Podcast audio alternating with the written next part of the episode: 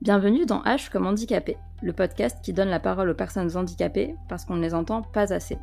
Aujourd'hui, je suis avec Sahara et on est là pour parler de bisexualité parce que le premier épisode de cette nouvelle saison sort le 23 septembre et le 23 septembre, c'est aussi la journée internationale de la bisexualité ou la journée internationale de la visibilité bi. Et dans ce podcast, on aime bien la visibilité. Et ce podcast, c'est un peu de la visibilité en soi. Donc euh, voilà, on est parti pour parler de bisexualité et de handicap et de tous ces sujets-là. Du coup, euh, bonjour Sahara, merci d'être là. Est-ce que tu peux te présenter un petit peu? Alors bonjour. Euh, alors du coup, moi c'est Sahara Azek, j'ai 23 ans. Je suis un militant et artiste queer, NB, Andy aussi et du coup et prolo. Du coup, j'ai commencé à rentrer dans la commune euh, LGBT, du coup, justement, euh, par euh, ma bisexualité. Et voilà, et mon travail, du coup, tourne beaucoup autour des arts militants et de toutes ces questions, justement, de visibilité des personnes marginalisées. Ok, super. Du coup, déjà, la première question, avant de vraiment rentrer dans le vif du sujet, c'était comment tu définis ta bisexualité? Parce que je sais qu'il y a plusieurs définitions et on a un peu du mal à se mettre d'accord dans la commune. Du coup, je voulais savoir comment toi tu, tu définissais ça.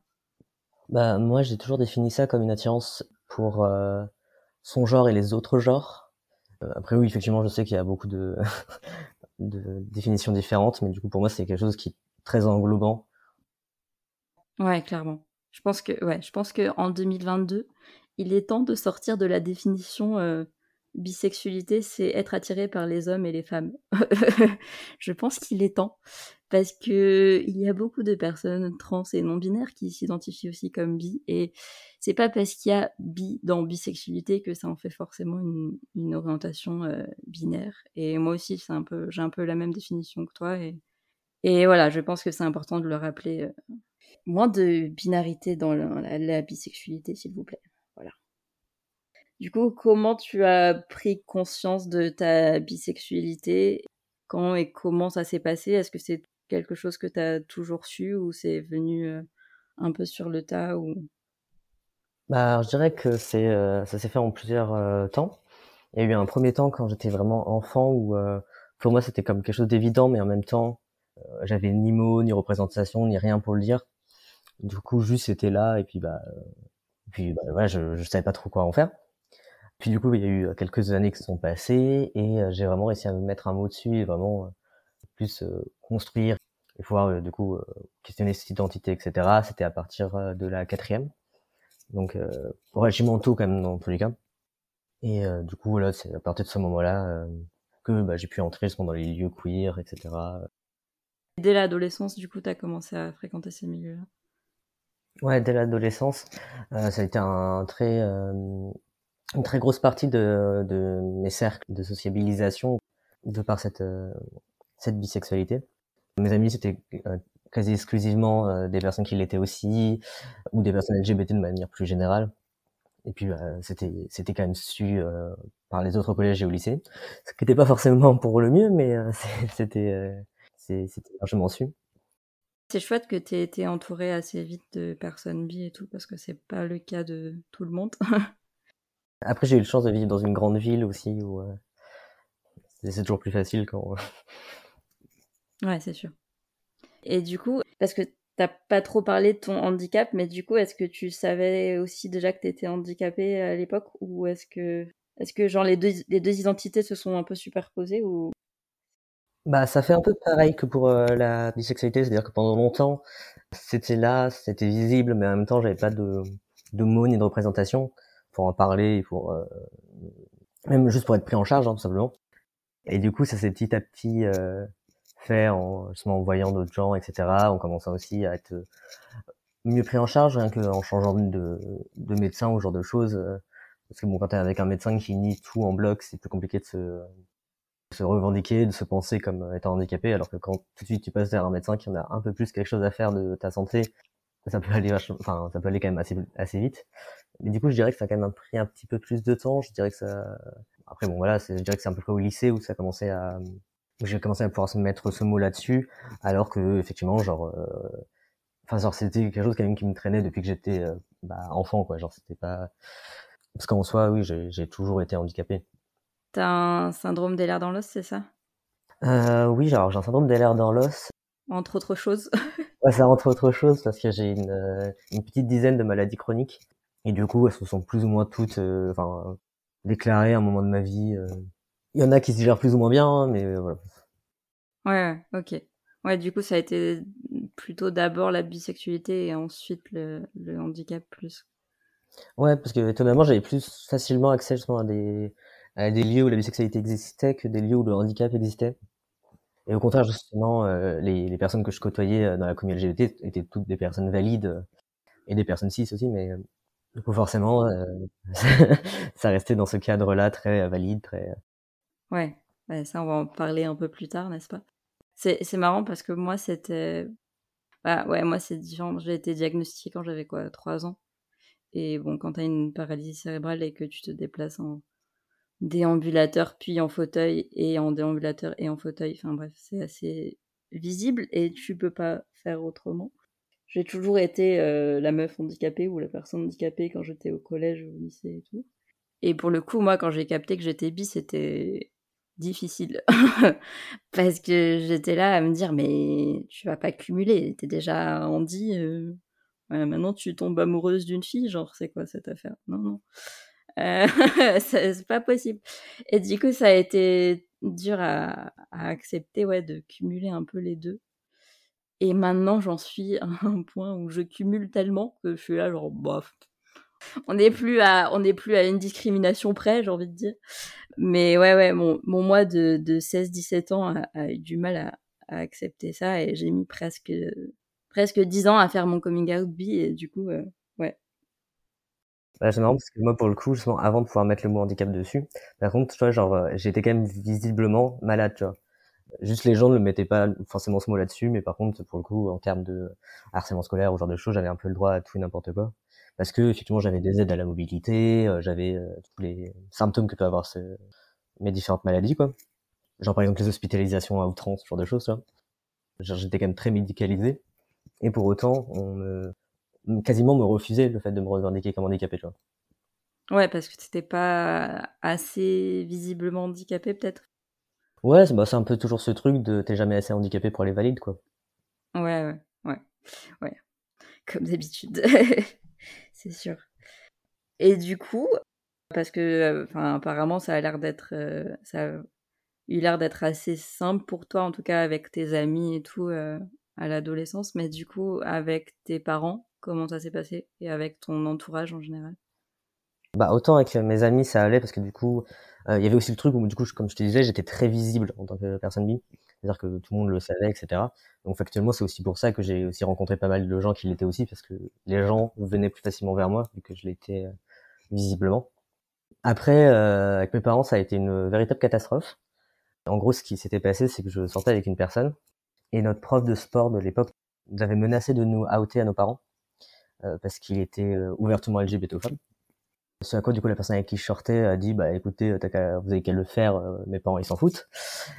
Et euh, moi, j'étais pas du tout dans ce truc-là où j'étais non, moi, ça va pas le faire du tout s'il leur dit. Et du coup, bah, j'ai voulu prendre les devants et leur dire, mais du coup, déjà, c'était dans un cadre où c'est pas moi volontairement qui a voulu le faire, ça on a mis un peu euh, sous la contrainte de devoir en faire un de coming out et du coup, bah, je me suis retrouvé à, à devoir le faire. Et ça s'est très mal passé. Plus vraiment comme à l'époque, je je savais pas comment on était censé faire ce genre de choses. Je je sais pas comment les autres euh, faisaient. Du coup, genre vraiment, j'étais à un repas de famille, donc il y avait mes parents, et, euh, ma grand-mère et son mari. Et vraiment, en fait, je me suis levé au milieu du repas et je leur ai dit ça, quoi. Je dit, euh, bah, en fait, euh, je suis bi. C'était genre complètement terrifiant. et puis c'est d'autant plus terrifiant quand la, réaction en face, elle est, elle est vraiment très froide. Genre, on m'a juste regardé hyper mal et on a plus personne n'a rien dit pendant tout le repas. Et du coup, en service civique, du coup, euh, j'ai subi pas mal de violence de la part de ma mère à base de séquestration et de privation de nourriture pendant quelques mois après. Parce que du coup, elle le supportait pas du tout et du coup, elle a été, euh, enfin, elle a été, elle est toujours dans un déni un peu de, de mes identités, euh, que ce soit les identités trans, euh, bi et même handicapées. Parce que pour elle, c'est impossible qu'un de ses enfants euh, puisse l'être un des trois, si ce n'est les trois en même temps, quoi. Alors qu'on vient déjà de base, nous, on a grandi quand même dans le bah, surtout du côté de notre père, dans le militantisme syndicaliste, etc., de, de classe pop. genre, quand j'étais gosse, on m'emmenait en manif, par exemple, sur ce genre de choses. Ok. Ouais, donc t'as quand même des parents qui sont un peu politisés, quoi. Bah, mon père, oui, ma mère, non, mais, euh, tu vois, malgré ça, genre, pour, euh, pour elle, c'était impossible de penser euh, au-delà de la question de la classe, en fait. C'est comme c'était la question, euh, pour le coup, la première sur laquelle j'ai été confronté quand j'étais enfant, hein, genre. Mais ouais, ça, ça, s'arrêtait là, et du coup, après, c'était plus complexe. Et du coup, oui, non, c'est que mes parents, ça s'est très mal passé.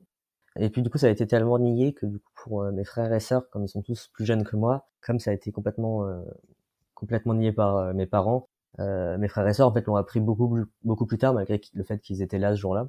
Parce que eux, comme ils étaient petits, ils se rappellent pas forcément en fait.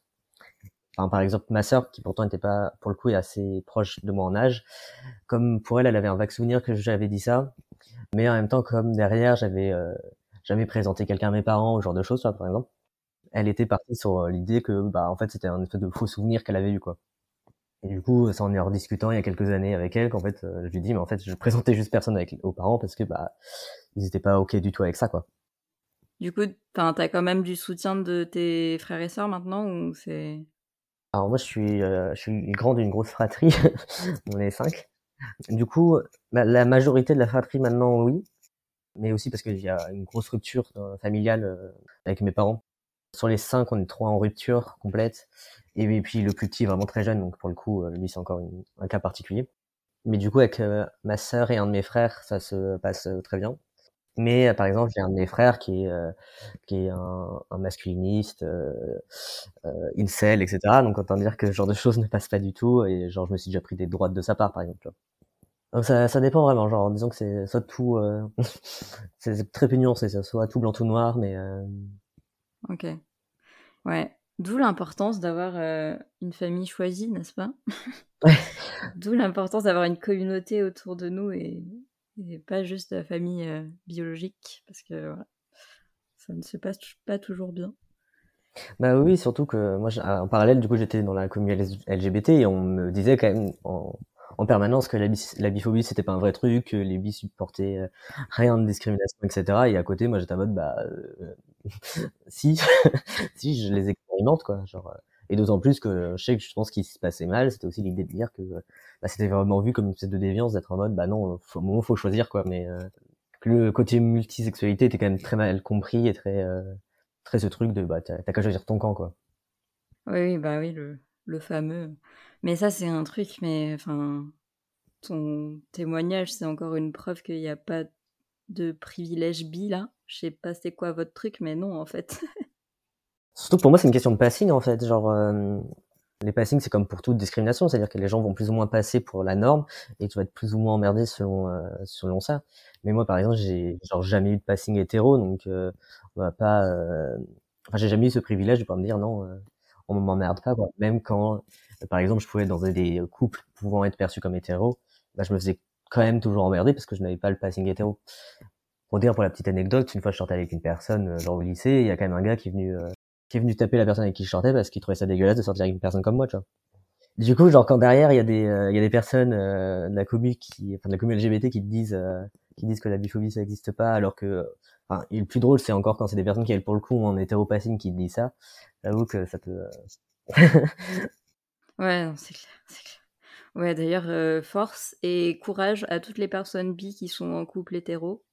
Euh, vous êtes valide, ok, vous êtes légitime et vous faites partie de cette commune-là aussi. Et aussi toutes les personnes bi qui sont en couple gay et qui sont invisibilisées. Enfin, en fait, on est hyper nombreux et nombreuses. Ouais, et puis même les figures historiques, euh, enfin les figures historiques bi ont toujours été soit mis catégorie hétéro, soit catégorie gay, mais on a tout de suite effacé, effacé ça. Et puis bon, il y a aussi la gestion des meufs bi, la gestion des mecs bi qui est différente. parce que bon, les meufs bi c'est des hétéros curieuses et les mecs bi c'est des c'est des gays refoulés quoi, genre et tu fais. Évidemment. et les deux sont extrêmement biphobes au final. ouais, ouais, non c'est clair, c'est clair. Et d'ailleurs, euh, ouais, ben, toute la pop culture a contribué aussi à perpétrer ces stéréotypes et tout. Et heureusement, c'est encore un peu en train de changer, mais euh, ça a mis du temps. Mais ce sera pour la question recommandations culturelles. Et là, du coup, on a parlé un peu de des parents, euh, de la famille, tout ça.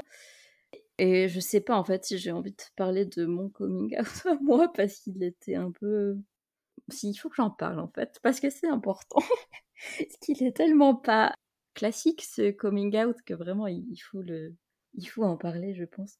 En fait, un jour, un dimanche après-midi, j'étais chez moi en pyjama, pas coiffée, rien du tout, et j'ai pris une photo où on voyait du coup mes jambes et mon fauteuil et mes cicatrices et tous les trucs qui me faisaient archi complexer à l'époque et, en fait j'ai pris cette photo et je trouvais cette photo hyper cool alors que voilà on voyait tout mon strabisme enfin tout ah oui j'ai fait mon coming out le lendemain du 23 septembre du coup le lendemain de la journée euh, internationale de la bisexualité et ce n'est clairement pas un, hasard euh, En fait, la veille, j'avais partagé une vidéo de Vivre avec, euh, n'est-ce pas, que tout le monde connaît un peu dans la communauté Andy?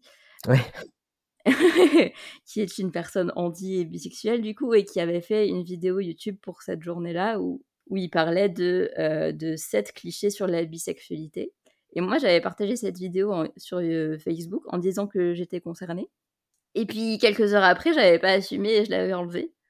Et puis le lendemain, ouais, j'ai pris cette photo et je sais pas, j'étais dans une espèce de transe et je me suis dit non, mais il faut que tu arrêtes de faire ça et il faut que tu arrêtes de te cacher. Et j'ai écrit un texte que j'ai posté sur Facebook, mais qui est même pas juste pour mon coming out bi, c'était vraiment un, test, un texte sur euh, l'acceptation de de moi-même et le fait d'être handicapée et d'être bi et d'être à l'époque je pensais que j'étais une meuf maintenant je sais que j'en suis pas une mais bref.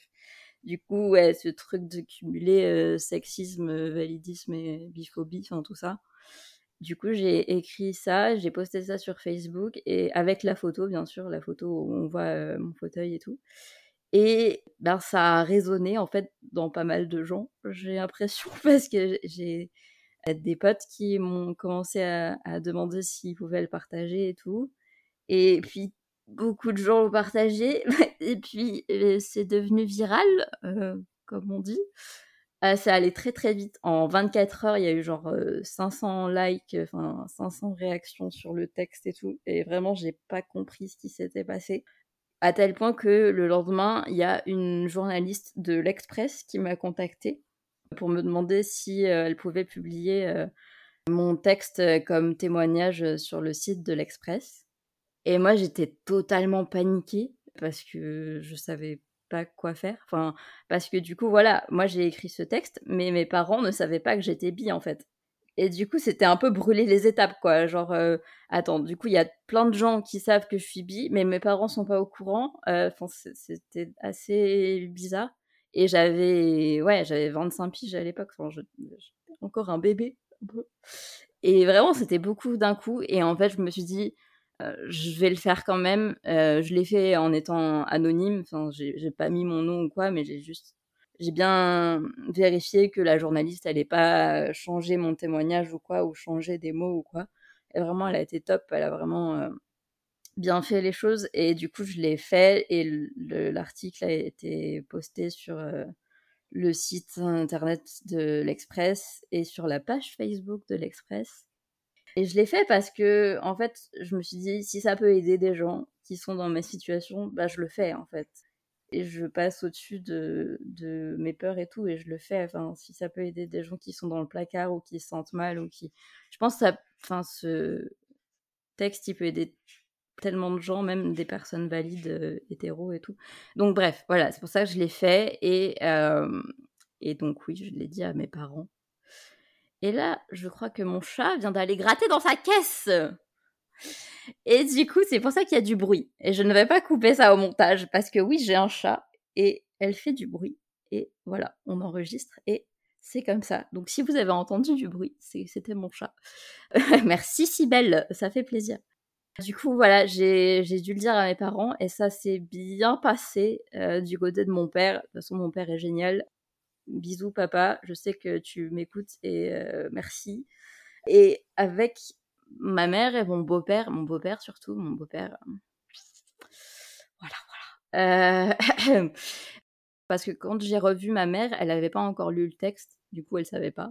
Mais il fallait quand même que je parle de la violence des commentaires que j'avais reçus parce que du coup, il a été publié sur la page Facebook de l'Express. Il y avait des commentaires, mais d'une violence. Et du coup, j'étais choquée, quoi. Enfin, vraiment. Du coup, j'avais quand même un peu besoin d'en parler.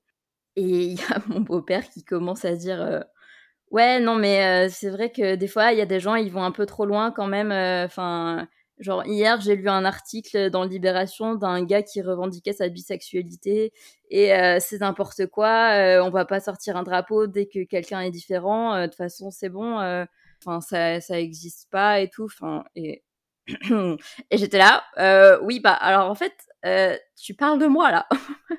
Du coup, il a commencé à me dire non, mais c'est bon, t'es lesbienne, euh, tu peux être attirée par les filles, donc euh, t'es lesbienne, on va pas en faire tout un plat et tout. Enfin, en mode euh, grosse négation et avec un, air mais tellement condescendant de je sais tout mieux que toi alors que je suis pas concernée. Enfin bref. Et ça a hurlé et hurlé et ma mère a trouvé à dire juste chute, baissez d'un ton parce que les voisins vont vous entendre. J'étais là, ok maman, merci du soutien, euh, ça fait plaisir. Sachant que c'était mon déménagement et que donc les voisins, j'allais plus, plus jamais les revoir et je m'en fichais un peu de faire du bruit ou pas. Donc c'était assez mouvementé. Et au final, je pense que ce texte sera toujours utile. Et du coup, si vous tapez handicap et bisexualité sur Google, vous tombez sur mon texte et sur ma tête de moi de il y a 5 ans. qui avait vraiment une tête de bébé j'étais à milieu de là où j'en suis aujourd'hui. C'est incroyable en 5 ans comme tu peux évoluer sur un, nombre de trucs euh, assez ouais, incroyable. Et du coup, ouais, ce texte maintenant, quand je le relis, je trouve qu'il est assez binaire parce que ben, je pensais que j'étais une meuf et j'avais beaucoup moins de connaissances sur euh, la non-binarité, tout ça. Et même ma définition de la bisexualité est très binaire. Et donc, si je devais le réécrire maintenant, je changerais deux, trois trucs, mais je suis quand même très fière de ce texte et qu'il soit publié là et que et je pense je le considère ça comme un de mes premiers actes euh, militants et pour moi c'est un, un, petit peu le, le petit frère du podcast c'était un peu le la base de tout et voilà si vous voulez aller lire le texte euh, allez-y je ne sais pas si je le mettrai en story ou pas mais euh, voilà c'était ma petite histoire de coming out qui est quand même assez inhabituel et je pense que ouais, c'était important de. Mais d'ailleurs, ça me fait penser parce que là, euh, pour le coup, que ce soit toi et moi, on a quand même des histoires un peu, bah, pour moi qui est violente, pour toi qui est quand originale, on va dire ça comme ça, de, de coming out.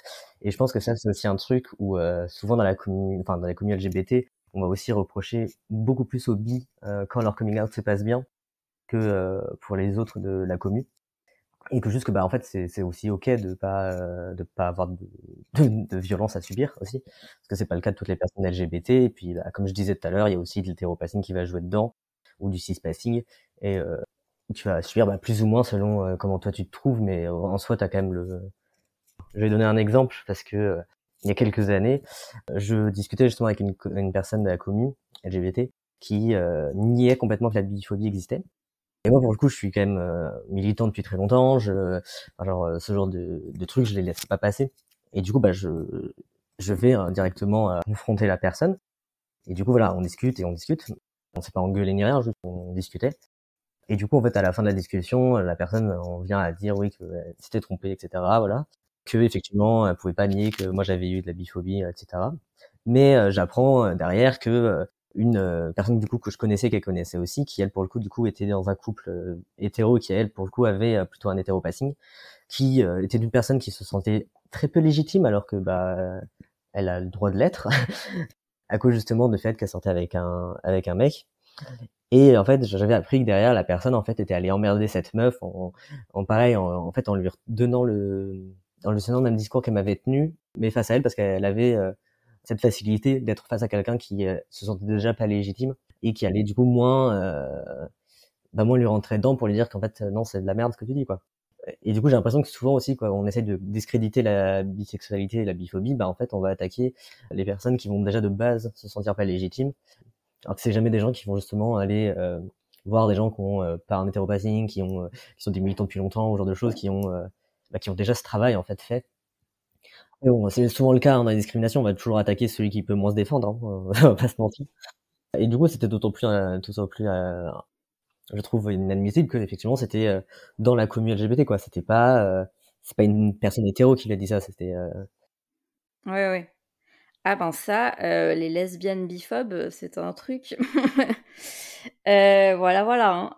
Bah, D'ailleurs, c'est une transition parfaite pour la prochaine question parce que je trouve que, bon, déjà, quand tu es Andy dans la communauté queer et que tu vois tous les lieux queer qui sont pas accessibles, tout ça, tout ça, c'est compliqué, mais quand en plus tu es le B de LGBT, ça rajoute de la difficulté.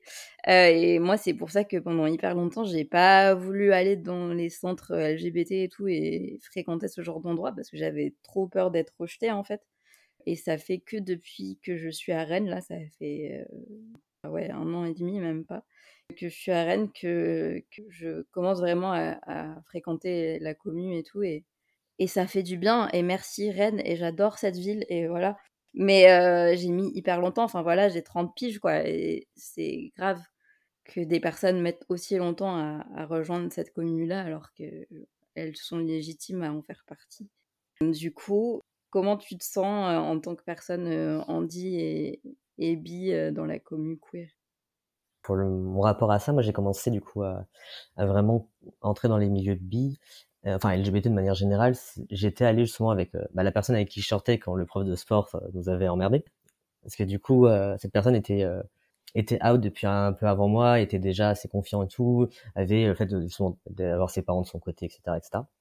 Et du coup, en fait, euh, quand on était ensemble, genre la personne m'avait proposé justement d'aller ensemble au centre LGBT de Nantes et tout. D'ailleurs, euh, centre LGBT de Nantes qui est pas du tout accessible parce que à l'époque, moi, j'avais des béquilles, donc j'avais réussi à rentrer. Mais c'est dans une petite rue à la con avec euh, des marches et tout le bordel. Et en y repassant, il y a pas très longtemps, c'est toujours la même chose. Ça fait ça fait dix ans, ils ont pas changé du rien. parce que c'est ça, je devais avoir 13 ans la dernière fois que j'y suis allé. Là, j'en ai 23 quoi. Du coup, en 10 ans, il n'y a pas eu euh, un, ne serait-ce qu'un effort fait au centre LGBT de Nantes pour être plus accessible. Et déjà, du coup, alors, je connais pas du tout l'équipe à l'heure actuelle, donc je vais pas non plus euh, taper sur l'ambulance. Enfin, j'en sais pas du tout, mais je sais qu'à l'époque, justement, on avait été un peu euh, reçu comme un peu, sais, un peu des hétéros qui cherchent quoi.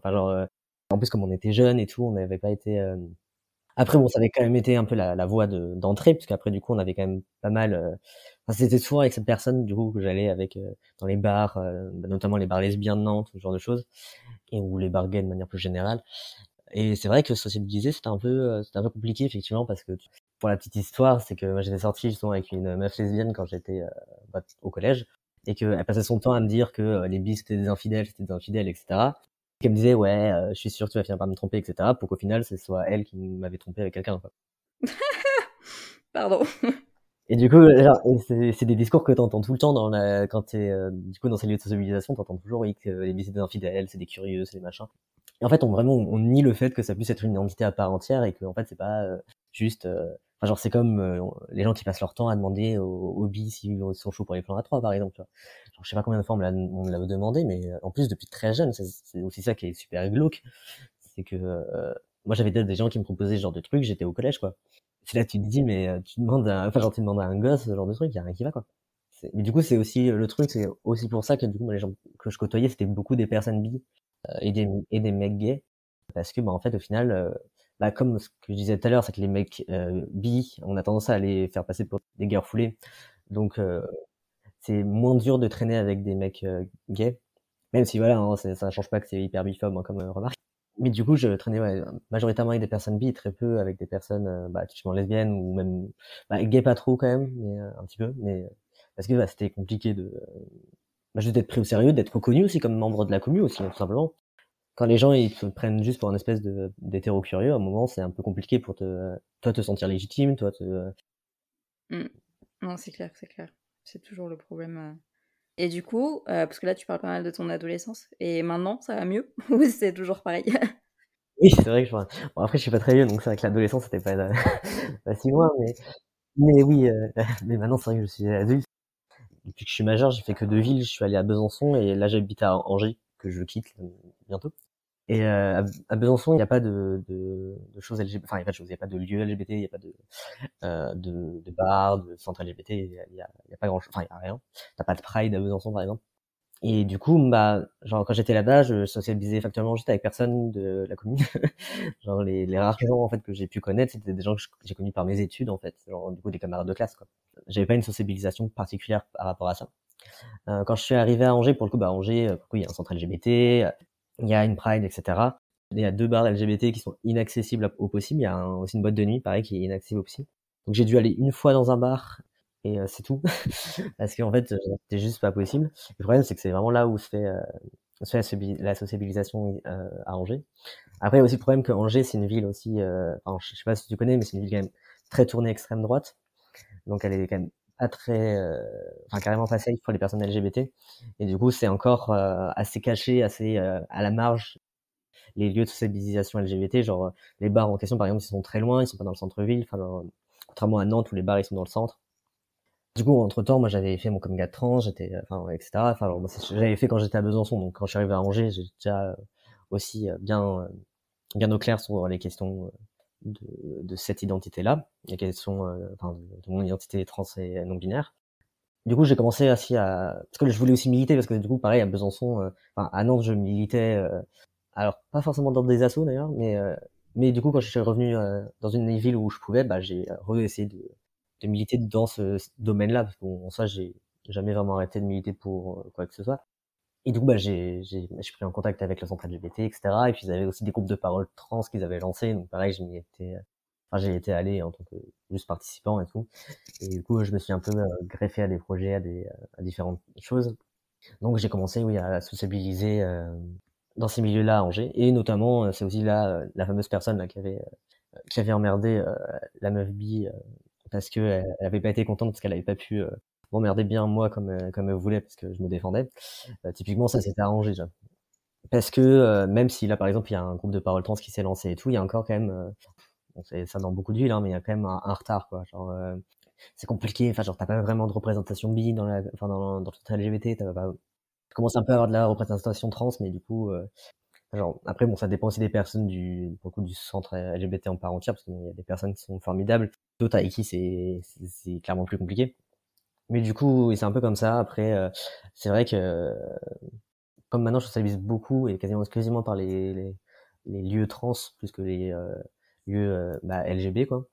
Factuellement, dans la communauté trans, il y a quand même beaucoup, enfin, si c'est pas énormément de personnes bi ou, ou pan, du coup, bah, factuellement, genre, quand tu commences à traîner beaucoup avec des personnes euh, trans, forcément, tu as aussi ce truc qui, qui se fait et, euh, et du coup, c'est moins dur. Enfin, genre, c'est, c'est factuellement plus, bah, plus facile de, de se mobiliser avec des personnes trans quand t'es, quand t'es bi, euh, que quand tu te socialises avec les personnes cis avant.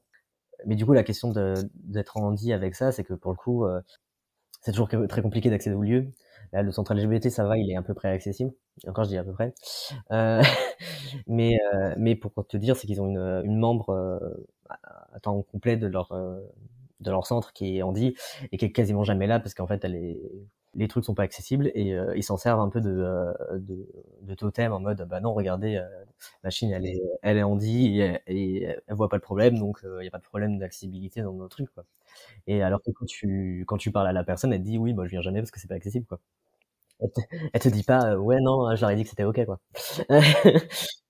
Mais du coup, ouais, non, les, les lieux de enfin, globalement, Angers est une ville pas du tout accessible. L'espace public est dans un état lamentable, les lieux sont dans un état lamentable. Voilà, je viens de finir un master aux, Beaux-Arts d'Angers. Euh, L'école est inaccessible au possible. Bon, elle est LGBTophobe au possible aussi, mais... Euh... Le combo. Ouais, non, ils sont, ils sont, ils sont aussi très racistes, mais euh, ça, pour, euh, pour le coup, c'est pas trop un sujet qui me concerne, mais euh, c'est aussi un problème qu'il y a dans cette école. Et du coup, ouais, c'est compliqué parce que du coup, enfin, je sais que moi, je passe plus, enfin, là, avec toutes ces choses qui se combinent et tout, avec les questions de classe, hein, toujours, parce que mine de rien, c'est une question de classe sociale, surtout quand tu fais des études en art et tout, niveau classisme, tu t'en prends quand même plein les dents. Bah, du coup, tu te retrouves à voir. moi, je sais que je, je mets beaucoup plus de temps et d'énergie sur les sur la question handi, parce que pour moi, c'est aussi euh, une des questions sur lesquelles je prends plus de, enfin, où j'ai le plus de problèmes, plus de difficultés au quotidien, où il y a plus, euh, plus grande part de discrimination dans ma vie.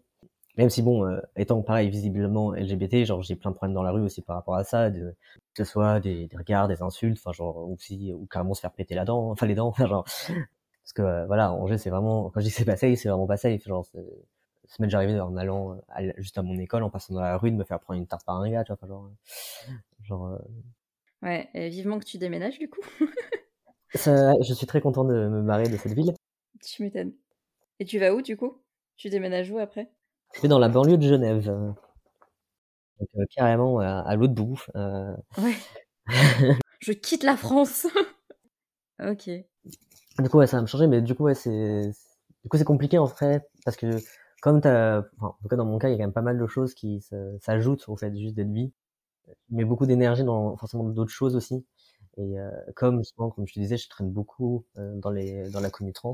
Bah la question B, comme elle est beaucoup plus euh, facile dans la trans, elle prend mine de rien moins de moins de place pour me sociabiliser et tout.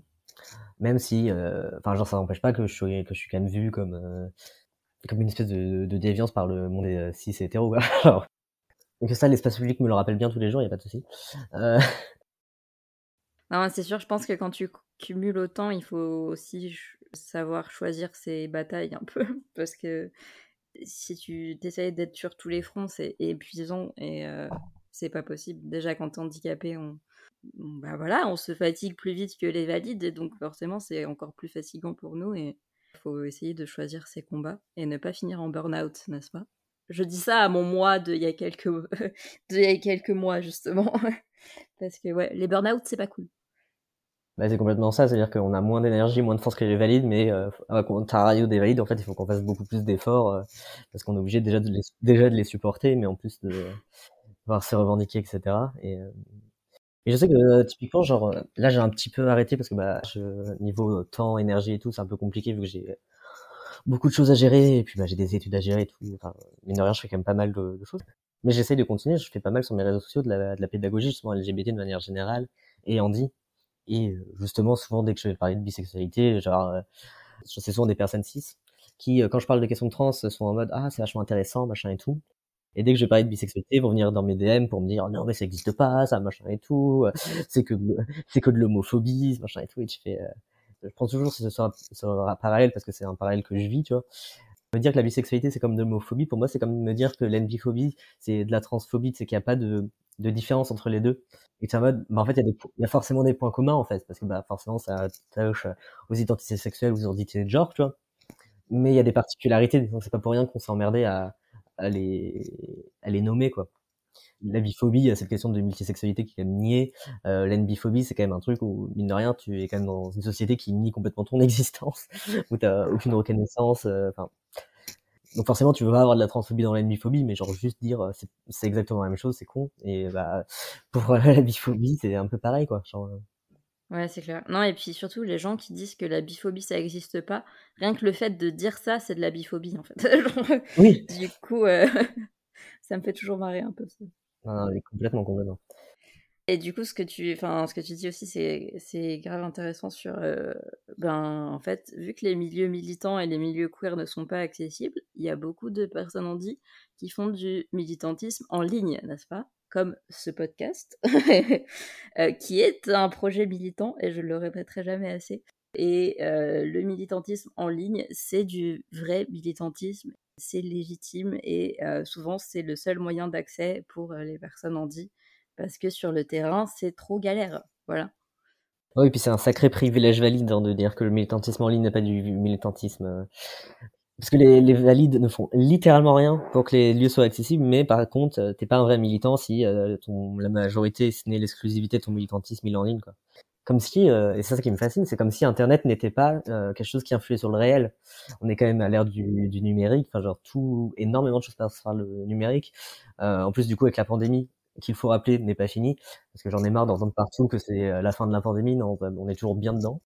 Bah, mine de rien, on a aussi beaucoup expérimenté, ce n'est plus, euh, même si bon, euh, mine de rien, pour beaucoup de personnes ordi, on sociabilisait déjà beaucoup par Internet, mais ça s'est encore plus développé. Même des personnes ordi qui avant socialisaient pas trop via Internet à cause de la pandémie ont dû passer bah, à Internet parce que elles étaient pas forcément obligées avant, mais comme elles étaient fragiles par rapport au Covid ou ce genre de choses, bah forcément ça met des, des, des contraintes quoi. Mais du coup, moi, ça m'a toujours fasciné ce truc de dire, ouais, le militantisme en ligne, c'est pas du militantisme, ou même question de même de relations humaines. On un truc qu'on dit souvent, c'est que les, les amis que tu te fais en ligne, c'est pas des amis ou ce genre de choses. Et, à chaque fois, je me dis, waouh, c'est un super privilège valide de dire des, choses pareilles, tu vois. Genre, moi, j'ai des amis que je me suis fait en ligne. On se serait, genre, on n'aurait jamais pu être amis autrement, que ce soit par des questions de local, enfin, de géographie, de on est trop loin, que de, bah, on peut pas se déplacer comme on veut, on peut pas se, on va pas dans les lieux de sociabilisation euh, générale. Enfin, genre à Angers, littéralement, il y a trois bars accessibles, quoi. Enfin, genre. ouais, ouais, ben non, mais complètement. Enfin, là, tu parles de tout ça, moi, ça me fait penser juste à toutes les personnes géniales que j'ai rencontrées grâce à ce podcast. Et j'ai envie de dire à toutes les personnes qui disent que le militantisme en ligne, c'est pas du militantisme, j'ai envie de leur faire lire tous les messages que je reçois de personnes qui me disent que écouter mon podcast, écouter le podcast, ça leur fait du bien et qu'elles se sentent moins seules. Et il y a aussi des personnes valides qui m'envoient des messages pour me dire qu'elles ont appris des trucs et tout. Et c'est là que je sais que mon podcast, ça sert à quelque chose et que c'est pas un truc dans le vide comme ça. Donc oui, c'est du militantisme, ça fait bouger les choses à, une moindre échelle, mais ça fait bouger les choses quand même. Même si c'est juste quelques personnes, c'est toujours ça de prix. Et c'est ce qu'on veut. J'ai beaucoup comme ça comme retour pareil sur mon travail parce que euh, mon travail, genre, je, le présente aussi euh, IRL, hein, euh, je fais des expos et tout, mais effectivement, la plupart du temps, les gens voient mon travail sur Internet et, et même mon travail militant sur Internet. Et c'est vrai que moi aussi, j'ai des retours de gens, soit des personnes concernées, parce que, enfin, et aussi j'ai de la chance, c'est que mon plus gros réseau social, c'est Instagram. Effectivement, il y a quand même, genre, j'ai dit à peu près 2000 abonnés, donc c'est c'est pas un très très gros compte, mais c'est quand même pas un, un, tout petit compte. Bah, j'ai quand même euh, déjà une commu très très mimi. Genre vraiment, les gens qui me suivent sont des gros bibous. J'ai quand même cette chance-là de pas pas trop avoir de, de risques de harcèlement de, de faf. Ça m'est déjà arrivé, mais bon, c'est quand même euh, assez rare.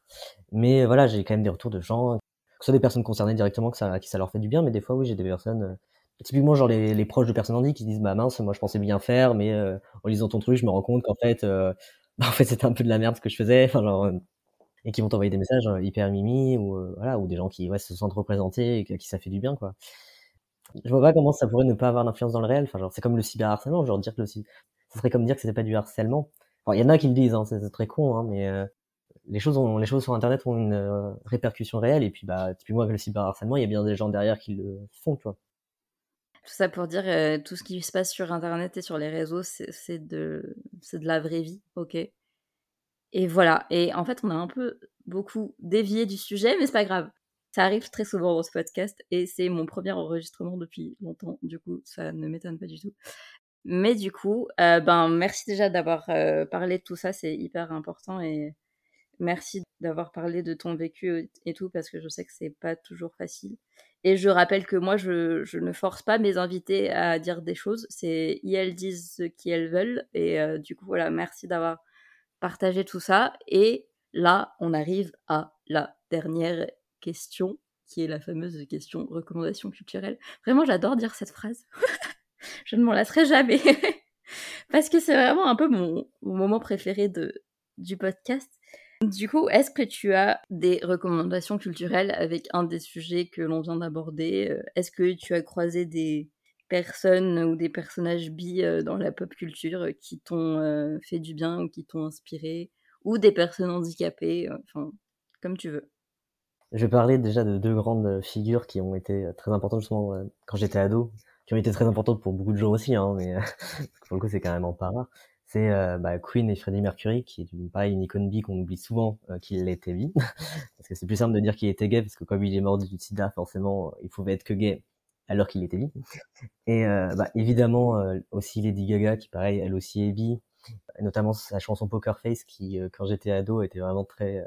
Bah, très importante pour moi parce que ça, justement ça avait ce truc de généralement les gens faisaient pas gaffe alors que ça parlait complètement de bisexualité du coup voilà il y a, y a ces deux grandes ces deux gros monstres de la pop culture qui euh, qui étaient là ou euh, même euh, pour pour quelqu'un de NB enfin de non binaire et de bi dans la pop culture on a si Prince qui pareil a été complètement on a complètement effacé ses identités queer à, sa mort et puis bah tu citais vivre avec tout à l'heure son son travail en tant que bah, personne handi euh, NB et, et, et bisexuel genre son travail est vraiment formidable H Paradoxae aussi, sur les questions handi, euh, et notamment autour de l'autisme, par exemple, qui fait un travail vraiment, euh, vraiment qui fait du bien. Et je dirais aussi Omu, qui fait de la musique, qui tient aussi le compte T'as pas l'air autiste, qui, qui, fait des, beaucoup de contenu, et, la musique euh, qui, qu'elle fait est très... on parle beaucoup des questions handi, des questions de genre, etc. Et puis enfin, le duo Morgan et Aimé Pestel, voilà, qui font euh, des, des, collages et des illustrations et qui voilà, qui ont un travail beaucoup sur les questions de genre, de, de handicap, etc. Parce que les deux, ont, les deux sont handicapés. Big up Morgan euh, qui a témoigné dans l'épisode 6 de, du podcast du coup que je vous recommande si vous l'avez pas déjà écouté. Voilà. Non, grave, j'aime bien cette, ce petit panel de personnes handiqueer qu'on aime bien.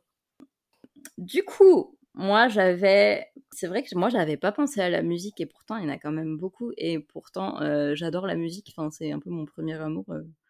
Je sais que c'est plus simple aussi quand t'es. Euh, c'est le truc que j'ai eu quand j'étais ado, donc c'est forcément le médium le plus, le plus simple à avoir. Bah, c'est ça. Mais oui, mais même la chanson de Lady Gaga, enfin, Born This Way, genre, c'est un hymne. Enfin, voilà. Du coup, ouais, c'est vrai, j'avais pas pensé à ça alors que c'est quand même un peu la base. Mais moi, oui, c'est vrai que je pense toujours aux séries, parce que j'adore les séries, que je regarde beaucoup trop de séries, et que moi, c'est vrai que ma représentation bi, euh, elle s'est fait, en tout cas dans la pop culture, aussi beaucoup par les séries quand j'étais ado et jeune adulte. C'est marrant, en fait, euh, je me suis rendu compte qu'il y a pas mal de séries euh, médicales qui ont des personnages bi. Notamment, je pense à moi, Grey's Anatomy, Cali Torres dans Grey's Anatomy, qui était vraiment iconique pour l'époque et qui pour moi était euh, vraiment importante, qui est jouée par la géniale euh, Sarah Ramirez, qui est une personne non binaire et bi également, et ça c'est top. Du coup, il y a eu ouais, Cali Torres dans Grey's Anatomy, et aussi, je crois que c'était encore avant, il y avait numéro 13 dans Doctor House, qui était joué par euh, Olivia Wilde. Aussi, enfin là, à l'époque, vraiment, c'était des séries où genre le mot bi était dit et tout, et c'était, pour l'époque, c'était assez, euh, pas révolutionnaire, mais presque. et c'était vraiment important. Et là, ces derniers mois, j'ai regardé une série qui s'appelle New Amsterdam, qui est aussi une série médicale qui est un peu plus récente, du coup, je crois qu'il date de 2018. Et là, vraiment, on sent qu'il y a une évolution dans la représentation des personnages euh, queer. Euh, même en soi, la représentation des minorités dans cette série est top, est vraiment bien faite. Et pour le coup, il y a un personnage bi qui est le docteur Bloom, le docteur Lorraine Bloom, qui est une meuf euh, hyper badass qui est le, le chef des, la chef des urgences euh, de l'hôpital. Et du coup, elle est bi, mais c'est genre totalement un non-sujet. Donc au début de la série, elle, elle couche avec un de ses collègues, qui est donc un mec.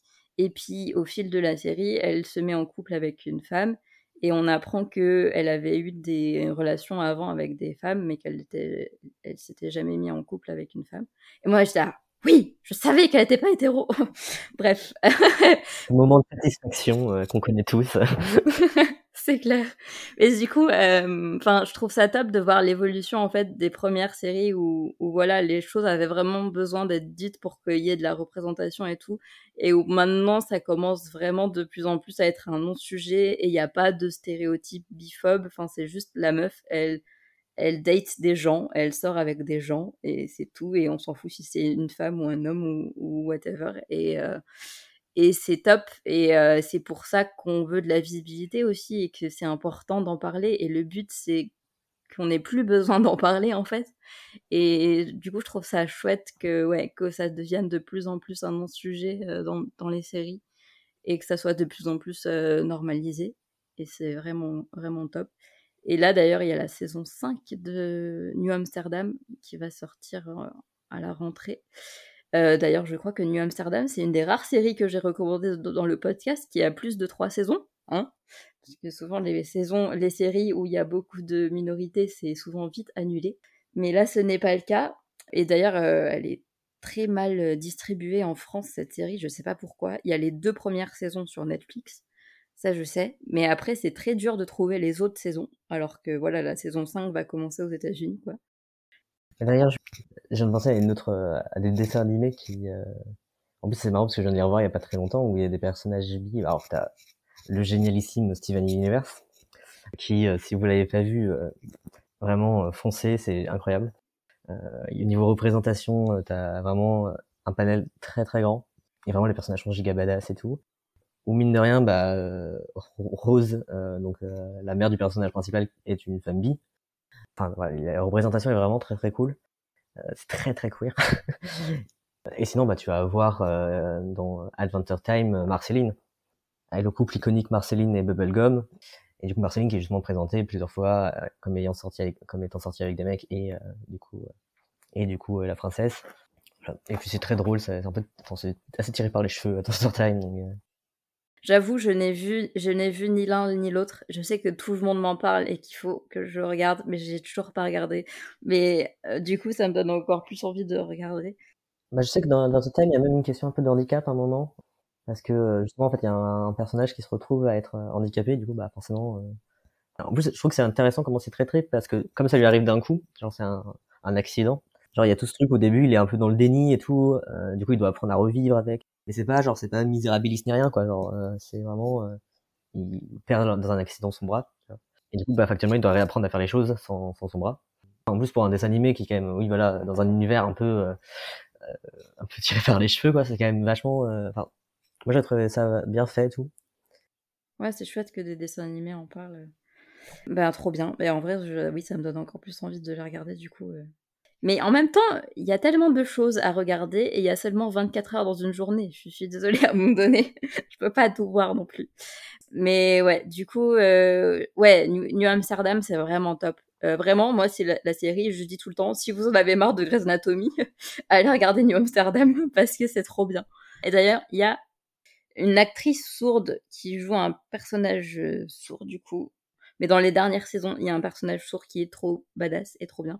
Et la représentation dans New Amsterdam, c'est trop chouette, mais je l'ai déjà dit. Et du coup, il y a une deuxième et dernière euh, série que je voulais recommander qui s'appelle High Fidelity qui est un reboot d'un film des années 90-2000 euh, là avec euh, Jack Black et euh, je sais plus qui comme acteur là qui est une série top du coup parce que c'est vraiment un reboot de qualité qui a été fait en 2020 du coup où il y a quand même beaucoup plus de diversité et de représentation et où la femme de ma vie et qui est Zoé Kravitz est le personnage principal et voilà rien que pour ça, j'ai envie de dire, il faut regarder cette série. Non mais du coup c'est top parce que euh, là encore le personnage de Zoé Kravitz, du coup c'est Rob, Robin qui est bi et c'est aussi un non-sujet. Robin c'est une meuf euh, un peu genre la trentaine qui habite à New York et qui est patronne d'un disquaire un disquaire un peu un truc de hipster là où tout le monde vient chercher des vieux vinyles et tout. Et elle est un peu paumée dans sa vie et surtout dans sa vie sentimentale et elle recontacte un peu tous ses ex pour savoir euh, ce qui s'est mal passé et pourquoi ça s'est mal passé. Et dans ses ex, il y a une meuf et du coup elle va recontacter euh, cette meuf-là et c'est euh, totalement un non-sujet aussi, genre oui bah avant on était ensemble et maintenant je crois qu'on est potes. Enfin, enfin voilà et c'est top vraiment et Zoé, Kravitz c'est incroyable dans cette série et je l'aime tellement. Vraiment, il lui faut plus de, de rôles comme ça, de rôles principal où euh, c'est vraiment elle euh, qui est mise en avant parce qu'elle a tellement de talent et de charisme et tout. Bref, voilà, je, je vais me taire. Mais d'ailleurs, je pense que j'en ai un peu marre de recommander des séries en fait parce qu'à chaque fois, je dis que euh, la série en question a été annulée au bout d'une saison. Voilà. Et ça commence à être fatigant, vos histoires là, d'annuler toutes les séries où il y a des queers et des racisés et machin. Hein du coup, je crois que je vais recommander que des livres à partir de maintenant parce que j'en ai marre. D'ailleurs, je crois que Zoé Kravitz avait eu un, petit euh, message, avait fait un petit tacle à la boîte de prod en disant euh, quand euh, quand ça avait été annulé en disant bah c'est sûr que il y a vachement de séries avec une, femme noire en personnage principal. c'est vrai que c'était super une super bonne idée de l'annuler. Enfin genre c'était hyper hyper cynique comme ça. J'avais beaucoup aimé. Bref, voilà, je vais arrêter de, parler de mon, mon, amour pour Zoé Kravitz. Et du coup, High Fidelity est dispo sur MyCanal, si je ne dis pas de bêtises, en France. Et c'est rapide vu qu'il n'y a qu'une seule saison. et voilà, euh, New Amsterdam, High Fidelity, et je pense que c'est tout. Oui. Du coup, merci Sahara d'avoir participé. C'était vraiment chouette et intéressant. Et ça me fait toujours plaisir de discuter avec d'autres personnes on dit et queer, n'est-ce pas? Mais merci beaucoup. Genre comme ça, en plus j'ai pu reparler de question de bisexualité. Ça faisait longtemps que j'avais pas eu l'occasion. Ça m'a fait très plaisir. Oui, c'est vrai que maintenant, tu es plus, bah, comme tu disais, enfin, c'est vrai que moi, ça fait un moment que je te suis sur Instagram, et c'est vrai que maintenant, tu es plus dans le côté euh, trans de la force. exact. Du coup, ouais. Non, c'était chouette, c'était chouette. Merci beaucoup, et merci, comme d'habitude, à toutes les personnes qui écoutent le podcast. Et je rappelle que le podcast est dispo sur toutes les plateformes, euh, Deezer, Spotify, iTunes et également sur YouTube en vidéo sous-titrée et sur euh, mon site internet H comme on dit podcast où vous avez toutes les retranscriptions des épisodes car c'est important et il faut rendre accessibles vos podcasts, les podcasteuses là. Je, je vous parle. Merci. Et voilà, merci à tout le monde d'avoir écouté et on se retrouve le mois prochain du coup et on parlera normalement de masculinité et de handicap. Parce qu'apparemment, il n'y a pas assez de mecs dans ce podcast. et du coup, j'essaye de, de donner plus de diversité et plus de points de vue. Toujours mon but. Et du coup, voilà, le mois prochain, on parlera de masculinité.